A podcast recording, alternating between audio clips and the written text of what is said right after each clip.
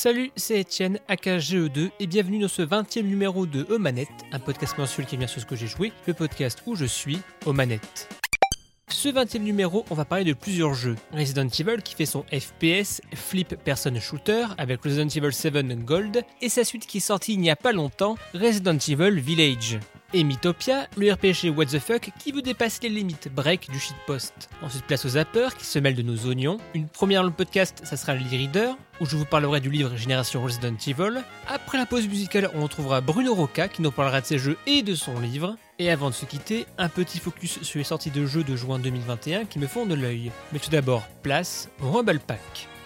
This is the Rumble Pack. Et on commence aux manettes très horreur, très Resident Evil, avec Resident Evil 7, plus précisément lui et son expérience complète avec ses DLC, je vais te parler de l'édition Gold. Il est là. On incarne Ethan Winters, un jeune homme qui reçoit un message de sa femme disparue il y a quelque temps. Il décide de partir à sa recherche, finissant dans une étrange maison dans les bayous de la Louisiane. Sauf que Mia n'est pas dans son état normal. Elle semble par moments comme possédée, et alors qu'on pensait s'échapper, on se retrouve rattrapé par la famille Baker. Attachés à leur table, on fait connaissance de la famille, tous plus chelous et dégueulasses les uns que les autres. Attachés à notre chaise, on va vite essayer de s'échapper et sauver Mia de tout ce bazar. Shut up and listen if you want to stay alive. Ce Resident Evil 7 est un retour aux sources, s'éloignant de la formule plus axée action initiée par le quatrième. Peu de munitions, devoir faire des énigmes dans des lieux clos et gros changements, le tout se passe à la première personne, renforçant l'immersion. J'avais même eu à l'époque, entre guillemets, la chance de faire le début en PSVR. Résultat aussi bluffant que flippant. Daddy's coming. We need to go. Ce Resident Evil a un déroulement classique. On résout des énigmes en combinant des objets, en faisant des ombres chinoises, on trouve des clés permettant d'ouvrir des portes, permettant une revisite des lieux déjà explorés, mais aussi une des meilleures idées je trouve, c'est le principe de cassette, permettant d'avoir des flashbacks, des points de vue différents, donnant au passage des indices dans le monde actuel de Hetan. Il faut qu'on trouve d'autres cassettes. J'ai une meilleure idée. Viens, suis-moi. Le titre est efficace. Alors oui, un peu court, mais je trouve qu'il arrive à nous faire tenir en haleine sur la durée. Juste la dernière demi-heure, avec un final en demi-teinte à mes yeux. Seul Resident Evil 7 a trouvé son inspiration dans pas mal de films d'horreur, renouvelant les inspirations car le premier a quand même 25 ans. Des films et des genres, on en a vu depuis. On a un peu de rec, un soupçon de saut sur le côté trop gratuit par moment, et un poil de conjuring. Ça arrive à donner du sang neuf, et pas que celui des bestioles dégueulasses du bestiaire. Aussi, je trouve que ce Resident Evil 7 peut être une très bonne porte d'entrée à la série. À part quelques éléments personnages vite faits qui font rêve à des anciens épisodes, pas besoin d'être le Stéphane Bern de Raccoon City pour comprendre et apprécier l'histoire. Seulement quelques heures pour finir le jeu, mais il faut le prendre comme un blockbuster à faire en quelques soirées tranquillement. À ça, quelques DLC, des cassettes bonus donnant des challenges corsés pour les joueurs les plus hardcore, et deux mini-aventures. Not a Hero, nous faisons incarner Chris Redfield, qui doit retrouver des soldats disparus après avoir recherché un membre de la famille. On va sortir d'ici tous les deux. C'est quoi ça? Ça risque pas d'arriver Oh, je ferais pas ça si j'étais toi Plus action, avec un arsenal de soldats d'élite, avec un mini mini mini mini mini côté Metroid à chercher des upgrades dans différentes salles, et un HUD via le casque. Pas le plus mémorable, mais donne un poil plus d'informations sur la fin. Et End of Zoé, on joue l'oncle de la famille qui veut sauver sa nièce et donc doit trouver un antidote pour la sauver. Alors là, le gameplay change encore pas mal, mise en plus sur un système au corps à corps, avec une partie infiltration permettant de one-shot par derrière, et des coups combo à base de coups de poing.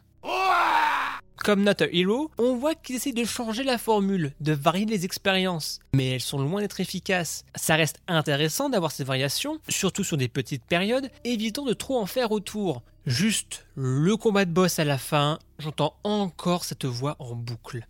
Charge en cours. Charge en cours. Charge complète.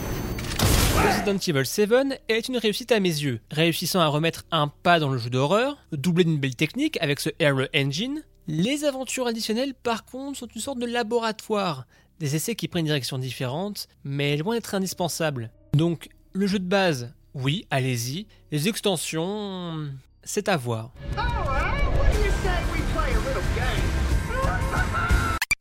Et on passe à sa suite, Resident Evil 8 ou Resident Evil Village. On continue les aventures de Ethan Winters, mais là, les embrouilles dès le début. Sa femme a été tuée, sa fille enlevée, Ethan se retrouve dans un étrange village qui semble tout droit sorti de l'Europe de l'Est, après avoir été arrêté par Chris Redfield. Pourquoi?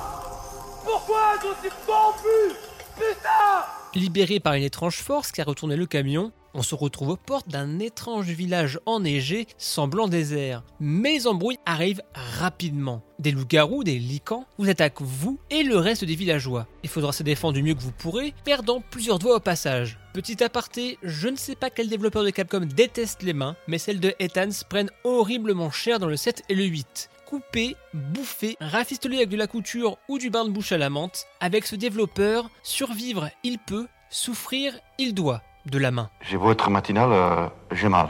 Rapidement, on se retrouve avec la foire aux monstres. Reprenant la formule de RE7, une nouvelle famille, bien plus monstrueuse, veut nous tuer. À nous de leur échapper, de les éliminer avant qu'ils nous tuent. En commençant par la plus emblématique, Lady Dimitrescu, la fameuse grande dame. The big woman still here? Pour elle, on se retrouve dans son château. Toujours ce côté manoir à la Resident Evil, à chercher des clés pour s'échapper, souvent poursuivi par la grande dame au chapeau, sorte de Mr. X ou Nemesis, menace régulière, nous forçant à faire des détours pour éviter de mourir de ses mains tranchantes. Pour se défendre, ce Resident Evil Village encourage plus l'attaque. Plus d'ennemis, les armes plus au centre avec plus de variété, et même la possibilité d'acheter des objets et upgrade contre des lay, monnaie du jeu chez le duc. Vous savez, je vous attendais, monsieur Winters. Vous connaissez mon nom? Nombreux sont ceux qui ont entendu parler de vous ici. Un héros qui est à la recherche de sa fille. Bref, ce RE Village a un rythme assez singulier. Un bon tiers se passe dans le château de Dimitrescu, relativement posé comme le 7. On a quelques passages très Resident Evil 4 dans le village, et après malgré des bons moments, qui ont fait criser le futur père que je suis, je te déteste, maison aux poupées, ça s'enchaîne un peu trop. Je ne sais pas si c'est la com qui a mis Lady trop en avant, mais après elle, on sent comme un vide. Profite de cet instant de répit, parce que je vais te traquer et je vais te détruire. Mais heureusement, contrairement au 7, le final m'a vraiment pris au trip, même s'il fait parler beaucoup plus la poudre. Peut-être encore une fois que le côté futur père m'a touché dans l'intrigue, même si je trouve que des éléments paraissent un peu too much, voulant trop justifier des choses, se rattacher à Resident Evil, l'univers. Le 7 avait réussi, je trouve, à rester simple dans ce qu'il racontait. Là, on a l'impression qu'ils veulent trop s'expliquer et c'est dommage de mon point de vue. Mais je pense que les gros fans de la saga doivent apprécier les liens avec les autres jeux. Tout est lié. Pour finir avec son gameplay, je trouve que le jeu trouve son juste milieu entre plus d'action et cette angoisse des munitions. Même quand on améliore nos armes, une bonne partie du titre, on ne se sent jamais trop puissant ou en sécurité. Juste mon regret dans tout ça, c'est les boss, hormis les tout derniers, où littéralement tous ont la même stratégie. Tourner autour pour l'éviter et tirer sur le point faible bien montré. Même si sensiblement on avait des combats similaires dans le set, les arènes étaient plus inventives. Là, on tourne en vidant ses chargeurs. RE7, joué plus à l'origine de la série, ce RE Village prend une tournure Resident Evil 4 Disneyland. Un peu plus d'action sans être trop bourrine, une bonne partie du temps, pas mal de phases scriptées et des moments que j'appellerais train fantôme, surtout au début, où on court pour s'enfuir avec pas mal d'éléments qui grouillent autour de nous. Une aventure en scie qui a ses moments, surtout avec un super RE Engine qui, malgré quelques textures qui pop, donne des super paysages fluides sur ma Xbox Series X. Franchement, ce moteur maison de Capcom donne des résultats bluffants. Nombre de fois où je suis resté à regarder les effets de lumière, de textures, comme juste voir le grain des tableaux. C'est de toute beauté RE Village, comme le 7 ou comme la plupart des Resident Evil, est relativement court. C'est à 10 heures, mais ajouter à ça le mode mercenaire venant des anciens épisodes, ça plus les trophées demandent de faire le jeu de certaines façons. Je suis à ça de refaire le titre avec juste le couteau. Vengeance par la botte secrète du couteau de cuisine Au passage, très gros casting pour la VF pour ces épisodes. Boris Reilinger pour la voix française de Chris Redfield, que je connais surtout pour son Jason Statham, ou encore Le Duc, le marchand, par Gérard Surug, que je connaissais principalement pour son Bugs Bunny. On arrive au point que le casting était tellement solide que j'étais limite déçu d'avoir Dorothée Pousseau en personnage secondaire. Dommage de pas plus utiliser. C'est dire si ce casting français est solide. Tu te décides enfin à venir me voir. Resident Evil Village est une bonne aventure action-horreur. Ce roller coaster accroche au début, on gagne en puissance et malgré un petit ventre mou, on prend plaisir à se promener dans ce village, chercher les secrets pour revendre des reliques au duc, car tout améliorer c'est bien, mais attention à ne pas être à court de liquide, de lait. Désirez-vous du lait? Non, merci. Y a plus de lait Juste curieux de voir quelle tournure va prendre la suite de la saga. Hommage à RE5 après l'hommage appuyé à RE4, nouveau remake. En tout cas, j'ai pas de doute sur la vision de Capcom pour la série. Comme Ethan Winters, j'en mettrai ma main à couper. Ça va trancher, chérie. Et on termine avec un jeu plus joyeux, plus lumineux, Mythopia, version RPG de Tomodachi Life, mais revenons en arrière, à cette époque bénie de la 3DS, petit reminder, la 3DS a déjà 10 ans. Je suis tellement vieux. La 3DS a mis du temps à vraiment démarrer, mais promettait avec pas mal de fonctions, dont une qui m'a particulièrement marqué, le Street Pass. Le Street Pass est simple, vous créez votre Mi et quand vous vous déplacez avec votre 3DS en veille, elle partage votre Mi et vos données avec les autres joueurs dans un périmètre réduit, permettant des fonctionnalités selon les jeux comme partager votre maison dans Animal Crossing New Leaf, et aussi quelques jeux inclus avec la place, dont le fameux Mi en péril, petit RPG mettant en place les Mi que vous croisez. Vraiment, les Mi de la Wii étaient rigolo, le côté connecté de la 3DS booste le concept. En 2013 au Japon, 2014 chez nous, sort Tomodachi Life, simulateur de vie farfelu avec les Mi. Vous importez les Mi de vos amis et des histoires se créer et même des comédies musicales avec des voix synthétiques. Vous êtes tous des. Un concept très bizarre, hein, très le Japon de l'époque Dreamcast PS2 je dirais, et jamais je n'aurais misé sur son succès chez nous. Mais la com a réussi à faire des miracles avec deux gros leviers. Un partenariat promotionnel avec Secret Story, la télé-réalité de TF1 qui faisait fureur à l'époque, plus vulgose que le jeu, hein, mais sur le même principe d'histoire aléatoire si on veut. Et aussi des pubs avec la série Soda où Kev Adams explosait en termes de popularité. Une voix très spéciale aussi, hein Je m'appelle Adam Fontella. Et un caractère de blaireau. Ah voilà. Vas-y, on s'attaque à Juliette maintenant. Tomodachi Life a été un succès commercial en France, malgré le côté très conceptuel du jeu. Et quelques années après, en 2016, Mythopia arrive, avec un concept similaire, d'histoire relation générée aléatoirement, mais avec un fil conducteur plus évident, un JRPG.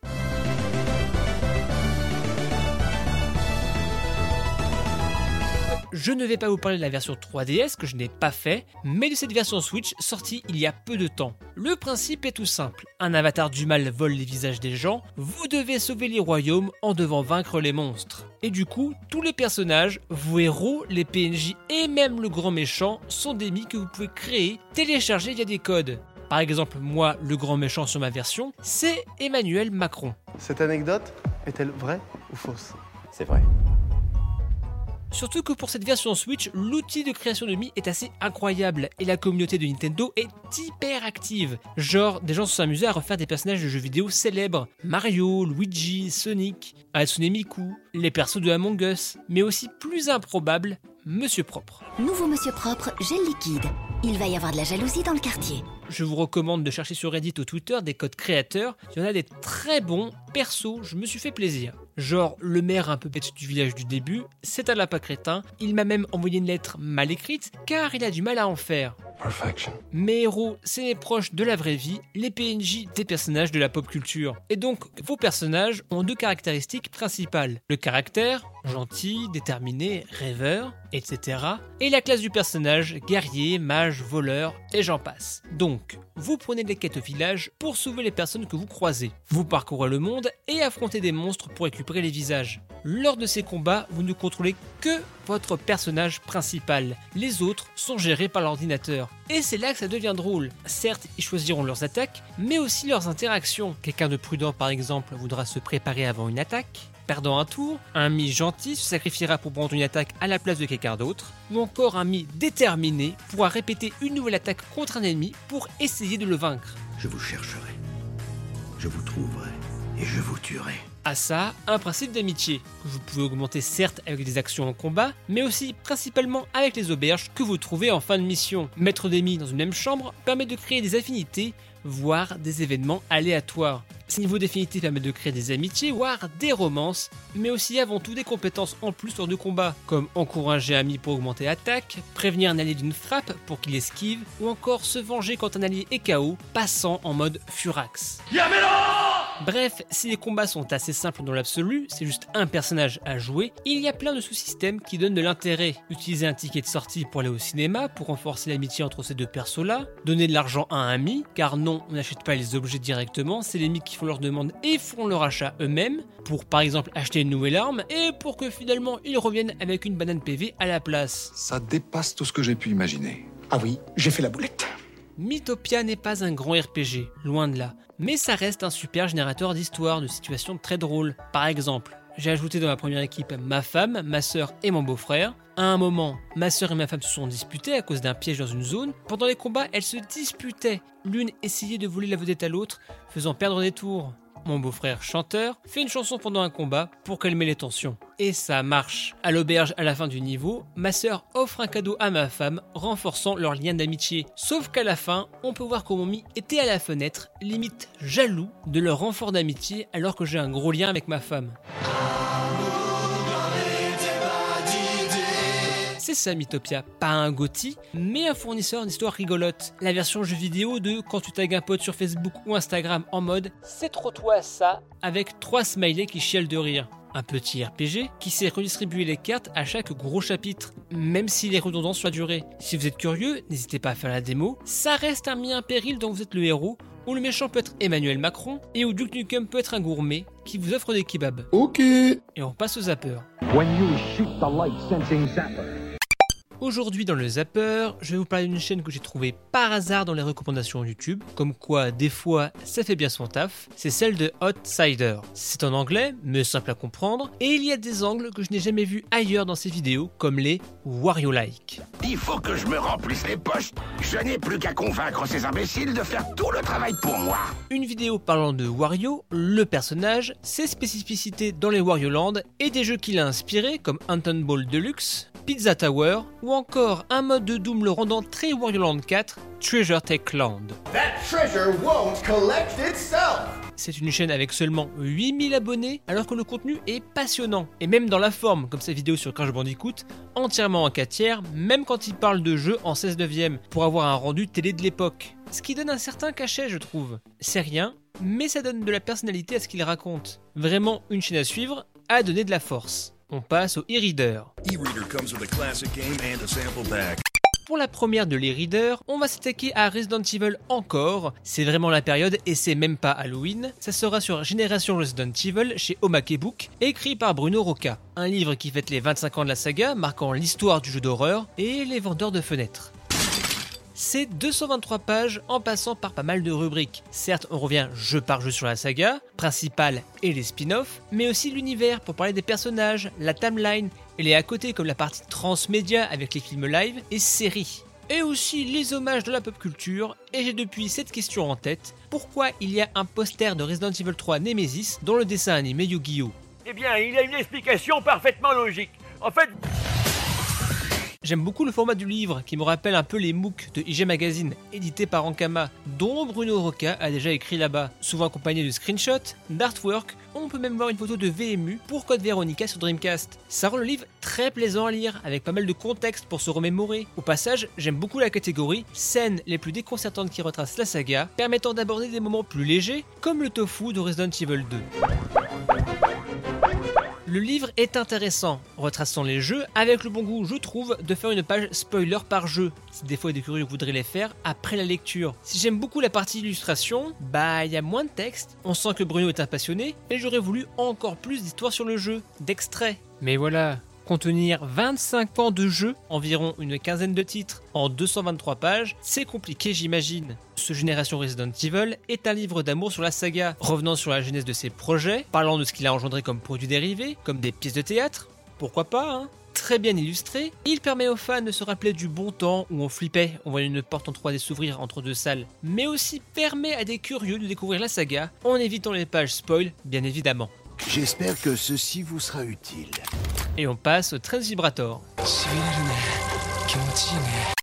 Aujourd'hui, dans la pause musicale, je cherchais des nouvelles choses à écouter sur SoundCloud et je suis tombé amoureux de cette page, celle de Rokunetsu, faisant des remixes de jeux vidéo animés avec une électro très smooth qui me rappelle un peu le feeling de ce qu'il y avait dans le Game One des années fin 90. Rien à jeter, j'ai perdu une soirée entière à tout écouter et ce monde a besoin de plus de Ridge Racer, alors j'ai choisi son remix de Ridge Racer 4, High Speeds Fragments Air 4 Mix 2021. On se retrouve juste après pour voir la sélection de mon invité du mois, Bruno Roca.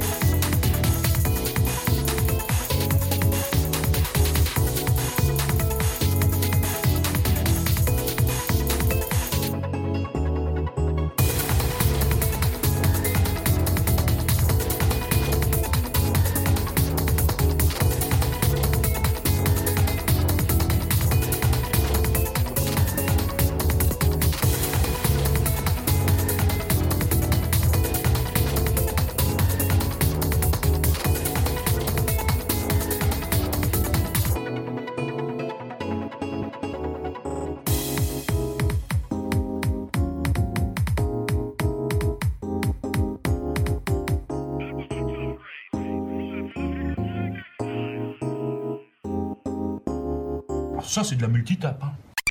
Aujourd'hui, je reçois un homme de podcast, que dire une usine à podcast, en solo ou en famille, pour passer en revue le monde vidéoludique. Écrit sur le jeu vidéo quand il n'en fait pas, mais aujourd'hui on va parler feuilles et herbes vertes, ce n'est pas ce que vous croyez car dernièrement il est sorti un livre, Génération Resident Evil chez Omake Book, je reçois Bruno Roca, comment vas-tu? Salut, bah écoute ça va très bien et toi? Eh ben très bien, alors moi aussi je suis un peu Resident Evil, hein, j'ai enchaîné le 7 Gold plus le 8, qui Ah. si je dis pas de bêtises, ton jeu du moment Resident Evil Village, Village, À faire du pain et des jeux. Comment tu fais Comment tu fais pour manger autant de Resident Evil déjà d'affilée? Écoute, c'est beaucoup de beaucoup de passion puisque j'ai des journées comme toi, j'imagine bien chargées, mais le, le- jeu m'a tellement envoûté. Là, je dois être à mon cinquième run, je crois. Je, je m'attendais pas à aimer autant ce- cet épisode et du coup, j'ai du mal à le lâcher. Pourquoi il t'a autant euh, envoûté ce jeu? C'est l'ambiance, c'est le mix un peu Resident Evil 4, Resident Evil 7, c'est autant moi qui est un chasseur de trophées, je sais qu'il faut faire plusieurs fois pour le mode normal, le mode couteau et le mode village des ombres, mais cinq fois quand même, il y a quelque chose là derrière. Ah, écoute, j'ai vraiment été happé par, euh, par cet univers. Euh, déjà en termes de gameplay, euh, ce mix un peu effectivement du 7 et du 4. Et c'est vraiment tout le décorum, quoi, tout le lore qu'il y a autour qui me, ouais, qui me fascine, quoi. C'est un jeu qui mêle tellement d'influences et, je trouve qu'il arrive à les, à les mixer tellement bien. J'adore me balader dans le village, dans, alors je vais pas spoiler, mais dans, en tout cas dans, dans, dans les zones iconiques du jeu. Alors là, pourquoi un cinquième spoil Puisque ap- après avoir fait, après avoir fait pardon, le, en normal et en hardcore, euh, là hier, j'ai enfin terminé le le mode village des ombres, qui est le mode le plus dur. Tu dois être un dur à cuire, toi. Et là, je me suis aperçu, euh, ce que je suis des comptes de, de fans, euh, qu'il y a certains documents qui explorent encore un peu plus le lore euh, que je n'avais pas trouvé. Il est où, lui? Là, mon run actuel, c'est de vraiment de, de ne laisser plus aucune salle rouge, comme on dit, parce que pour celles et ceux qui connaissent le jeu, quand une salle est en rouge euh, sur la map euh, dans Resident Evil, c'est qu'on a, a laissé des, voilà, des choses qu'on peut ramasser. Ça peut être un objet, ça peut être un document, ça peut être pas mal de choses. Et là, j'ai découvert ça, euh, là, au moment où on enregistre hier, voilà, des, documents assez, assez jolis, en plus illustrés, etc., que je n'avais pas trouvé. Donc là, je me lance dans ce nouveau run.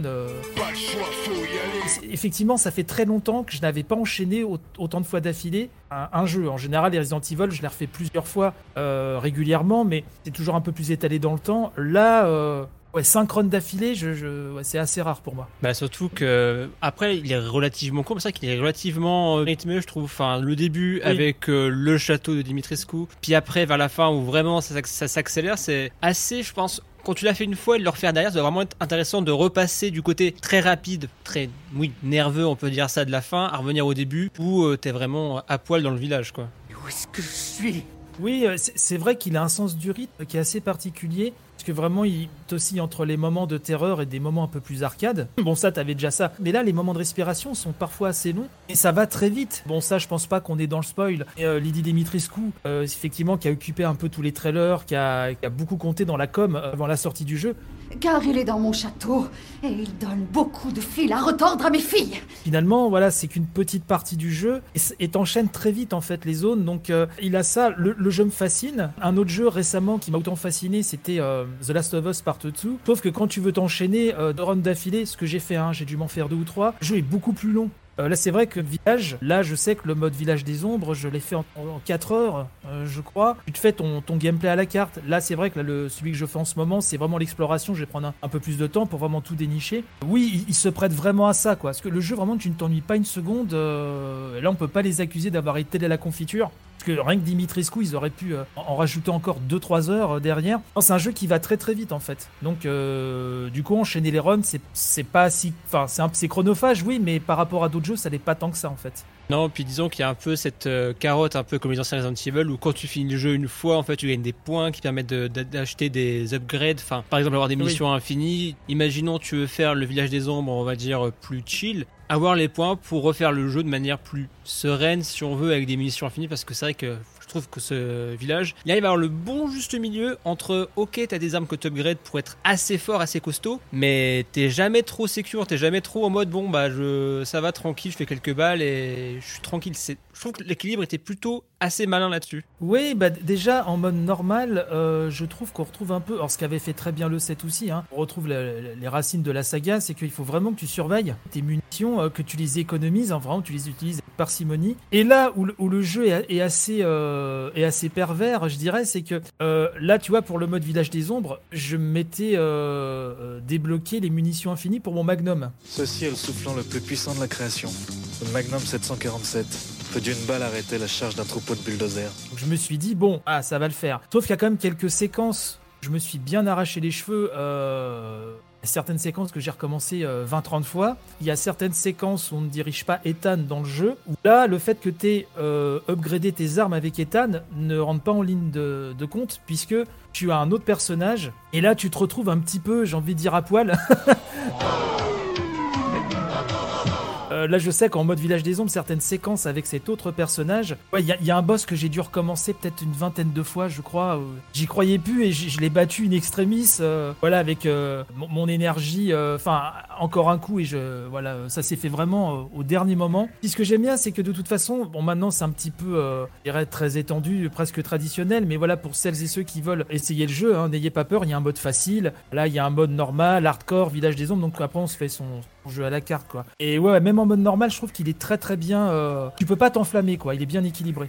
Ouais, non, ce que j'ai fait, j'ai commencé en normal et c'est vrai que c'est. Jamais trop senti de, gros problèmes. En fait, je me suis jamais dit, ah là, c'est impossible, je suis mort peut-être deux, trois fois. Parce qu'en même temps, il y a toujours ce côté un peu bon. J'ai plus de munitions, j'ai envie de, j'ai envie de le- les économiser, j'ai envie d'économiser les éléments pour le crafting, du coup, je fais peu d'herbes. Même là-dessus, finalement, il y avait peu de soins, j'ai trouvé en normal, ce qui fait fallait vraiment un peu réfléchir. Mais ouais, j'ai eu des petites surfroides sur euh, certaines phases parce que euh, tu veux trop faire euh, le bonhomme, on va dire, et du coup, tu oublies de te défendre, et du coup, tiens, je vais faire une balle de plus, tiens, je vais essayer de faire un coup au couteau. Pourquoi pas, hein, pourquoi pas faire au couteau, mais c'est très. Enfin, il y a bon cet équilibre entre risk and reward sur les armes et l'utilisation que tu en fais, quoi. Ouais, ça, ça, ça a toujours, en tout cas dans les bons épisodes, ça a toujours été très bien dosé. C'est que, à un moment donné, euh, dans le jeu, tu commences à prendre un petit peu la confiance.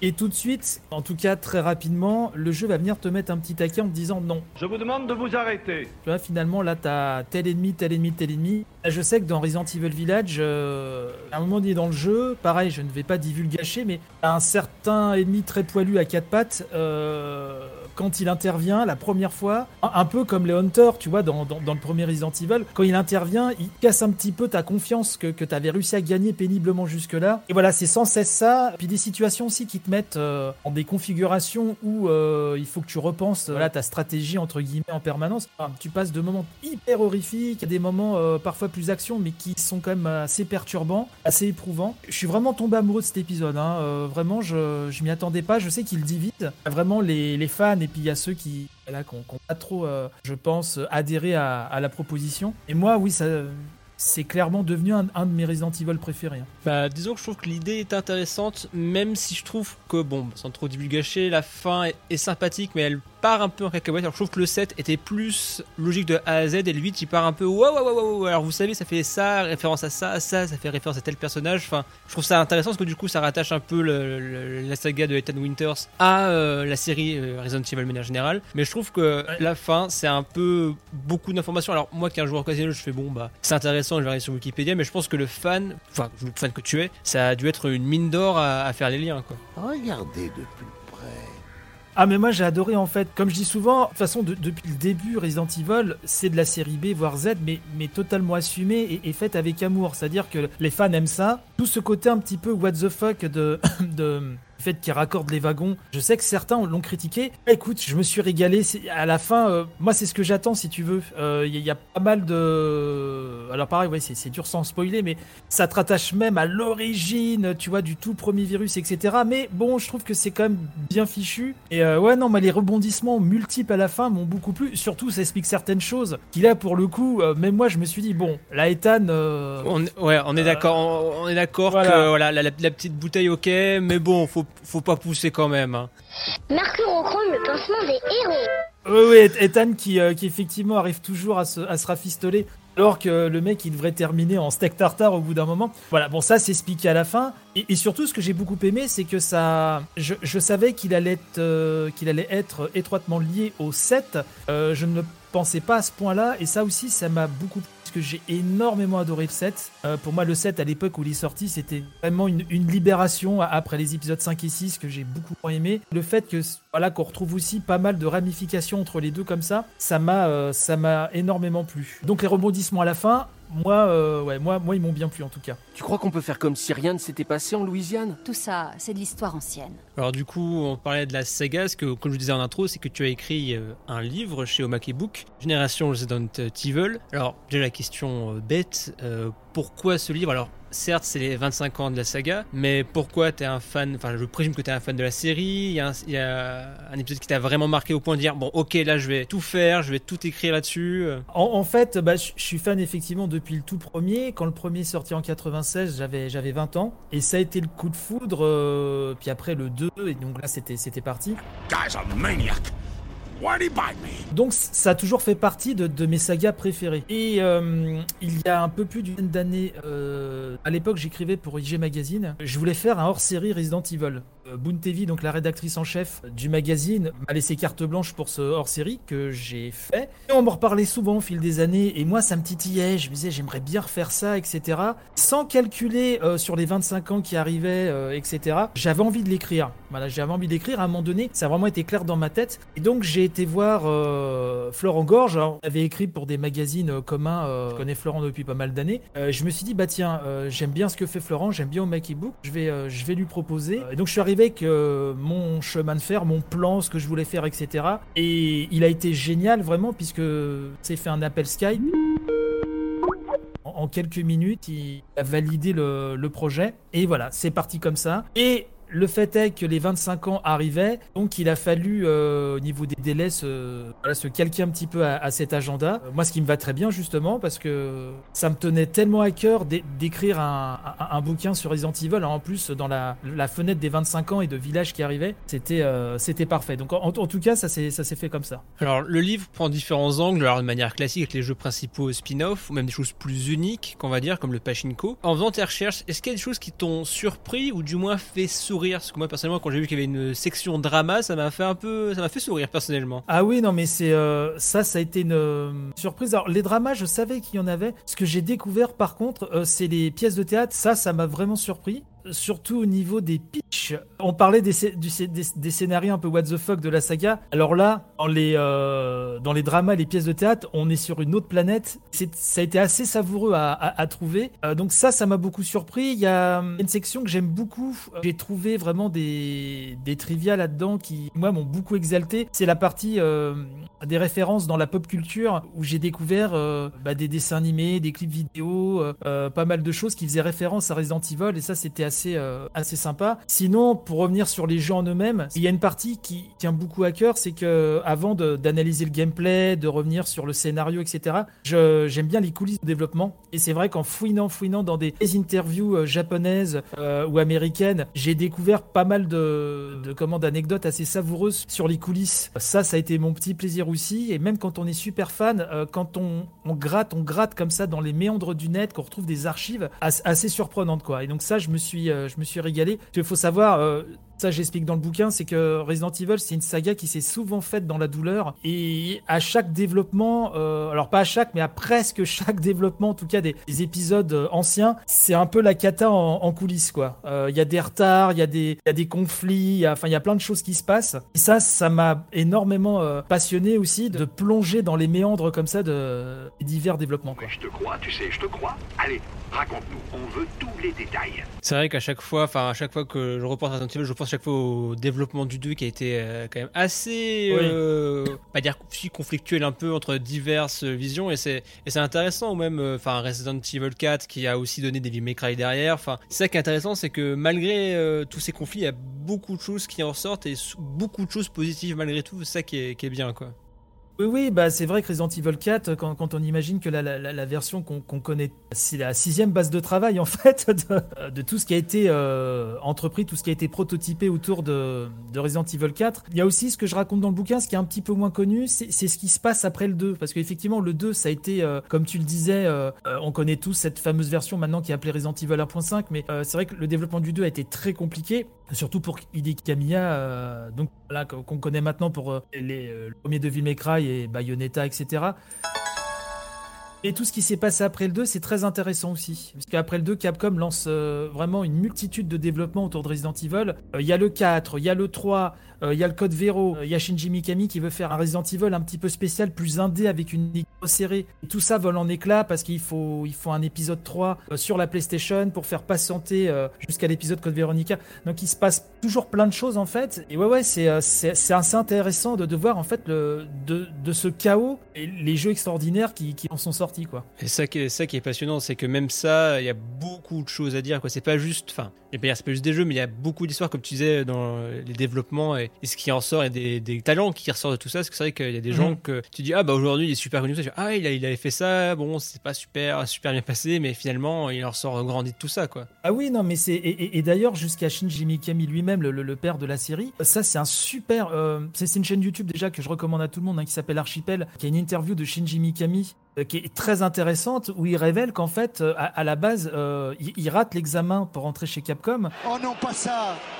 Pas aujourd'hui, pas maintenant, pas après tout ce que tu as fait il est refoulé, il le rappelle finalement parce qu'ils ont besoin de monde. Euh, mais à la base, il avait même, enfin, carrément raté quoi son son, son examen d'entrée chez Capcom. On le rappelle lui et d'autres aussi, euh, d'autres d'autres aspirants qui avaient été recalés. Je trouve ça assez savoureux de savoir qu'on les appelait les zombies parce qu'ils avaient été ressuscités par le service des, des ressources humaines. Rise from your grave. Euh, sachant que dans l'eau, dans ces zombies, il y, a- il y a le futur créateur de Resident Evil. Donc, il y a plein d'anecdotes comme ça, euh, là, qui sont toujours très sourcées, hein, qui, qui viennent pas de nulle part. Ça, ça, ça a été un travail aussi assez intense, dans le sens où certains créateurs, même, tu prends les, mêmes créateurs d'une année à, l'autre, parfois, il va un peu se contredire. Donc, il fallait, euh, voilà, regrouper un petit peu toutes les, euh, toutes les sources et essayer d'en d'en tirer la, la vérité. C'est blindé d'aventures humaines, d'anecdotes comme ça je dirais, qui ont été d'une importance capitale et qui ont infusé totalement dans, dans le game design, dans la direction, la direction artistique pardon, des, des jeux. C'est- Tout ça est étroitement lié, c'est-à-dire l'aventure humaine et le, et le résultat qu'on a à l'écran. Tout, tout ça euh, est, est totalement lié et c'est justement c'est ce qui rend ces anecdotes d'autant plus intéressantes. Et aussi, enfin, pour venir un peu de la partie jeu-jeu, une des catégories que j'aime bien, quand j'en parlais un peu dans euh, les scènes les plus déconcertantes, t'as dû refaire, j'imagine, encore et encore euh, la série pour savoir euh, les scènes qui, bah, qui rentrent dedans. Mais du coup, pour toi, quelle est la scène,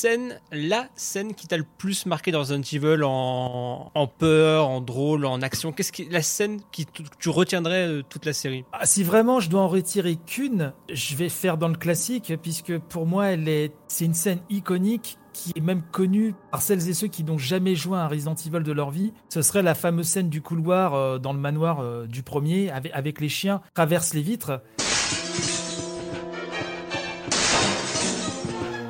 C'est une scène absolument incroyable en fait. Moi j'ai eu la chance de, vivre ça à l'époque sans, que ça devienne limite un mème Internet. Euh, l'époque où Internet n'existait pas, euh, j'achète mon jeu en version japonaise, je découvre ça dans ce couloir où plus de musique. Euh, la musique s'arrête, t'avances, bon, un coup la musique s'emballe avec ces chiens qui traversent, qui t'attaquent. Donc ça, c'est vraiment pour moi la scène iconique de, la série. Après, euh, il y en a plein d'autres, hein, moi, qui m'ont énormément marqué. C'est une série, c'est vraiment une fabrique à, scène culte en fait. Euh, quand, on aime le genre horreur, action horreur, c'est vraiment une, fabrique à, scène vraiment qui te marque vraiment l'esprit au fer rouge.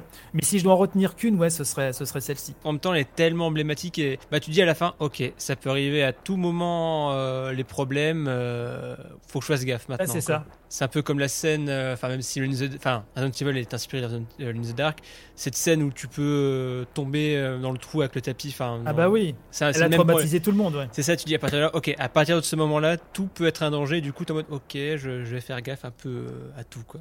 I'm in danger. Entre les nouveaux épisodes, les portages, euh, les remakes, quelle serait pour toi la porte d'entrée ou les portes d'entrée idéales pour commencer la saga? Alors, il y en a beaucoup qui disent par exemple le remake dit euh, Rebirth sorti sur GameCube qui est ressorti sur les consoles euh, actuelles. Mais euh, tu conseillerais quel jeu pour commencer la série Resident Evil? Ah, C'est vrai que c'est- la réponse que je donne souvent aussi. Parce que le, le remake de Resident Evil, alors que certains ont appelé Rebirth, alors que ça, ça venait de Joypad, mag- notre magazine.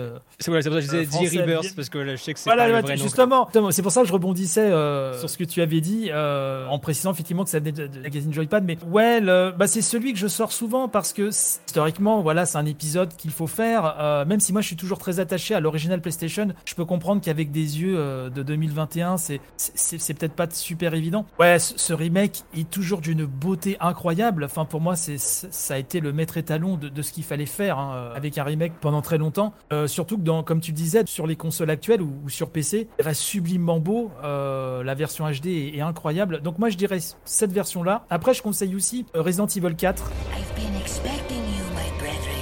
le, préféré de, en tout cas de beaucoup de fans. Ce, jeu vraiment voilà qui avait à l'époque révolutionné la série, puis même le, jeu à la troisième personne euh, par la même occasion. Je trouve que c'est une belle porte d'entrée aussi, euh, puisque là t'as vraiment t'as de l'action, t'as de l'horreur, tu, tu peux respirer un petit peu entre deux scènes terrorisantes. Euh, donc je dirais celui-là, donc le remake du 1, euh, le 4 et je conseille aussi pour commencer le 7, puisque le 7 c'est comme un, si on parle en termes, euh, on va dire de saga, c'est un nouvel arc qui démarre avec le, le 7 et vraiment il n'y a pas besoin euh, d'avoir fait un, autre Resident Evil pour comprendre tout ce qu'il s'y passe. Euh, alors à la fin ça raccroche un petit peu les wagons comme toujours avec le, voilà, avec le lore général, mais par l'expérience qu'il propose, le 7, et euh, son nouveau personnage, Ethan, qu'on retrouve dans, dans Village, effectivement, euh, je, le conseille aussi. D'ailleurs, je conseille fortement de- d'enchaîner le 7 et le 8. Donc ça, ce serait ceux que, que je conseillerais. Et puis après, effectivement, euh, voilà. Sinon, globalement, c'est très très bien. Bah cool, bah en tout cas, merci de ton temps Bruno. Alors du coup, pas mal de projets, les podcasts comme euh, la revue de presse JV, euh, Village à finir à 100%, donc une cinquième run, peut-être une sixième run, hein, vu comment euh, t'es chaud en ce moment. Oui, oui, effectivement. Ouais, j'ai vraiment du mal à le lâcher. C'est vraiment un gros coup de foudre. Préciser que mon podcast, la revue de presse JV, s'est arrêté il y a quelques jours. J'ai fait une, une, dernière émission puisque je n'ai pu tenir le rythme. Ça faisait 4 ans. Un podcast quotidien. C'est- euh, sur chaud. 4 ans, c'est- très compliqué. Là, en ce moment, euh, le, le focus en termes podcast de mon côté, c'est Family Pack que, euh, que j'ai lancé il y a quelques mois. Il y en a deux par mois et là, je parle jeux vidéo avec euh, ma femme et mon fils et je trouvais ça intéressant voilà, de, de, de parler JV dans un podcast à travers le prisme familial. Donc, Family Pack, bienvenue déjà. Euh, Même si, je le répète tout le temps, t'es pas obligé euh, d'être en couple ou d'avoir des enfants pour, euh, pour écouter. euh, bien au contraire, c'est vraiment ouvert à, à- vraiment à toutes et tous. Et d'autres projets derrière, peut-être euh, du coup une petite annexe à lire sur Resident Evil euh, ou autre. Euh, écoute, là, c'est vrai que ça me démange d'écrire sur Village, donc euh, euh, voilà, on, en rigole beaucoup sur Twitter. Souvent, on me dit bon bah euh, le volume 2 dans 25 ans.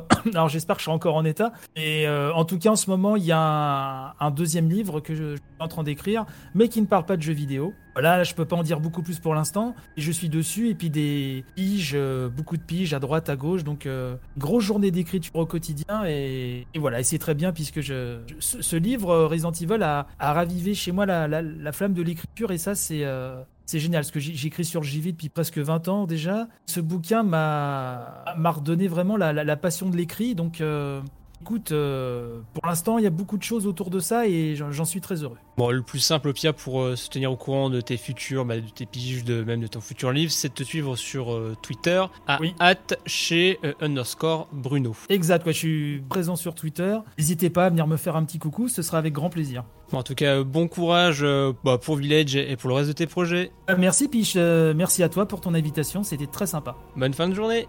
Tchou. Salut. Et on passe au Super Scope. Voici le Super Scope 6.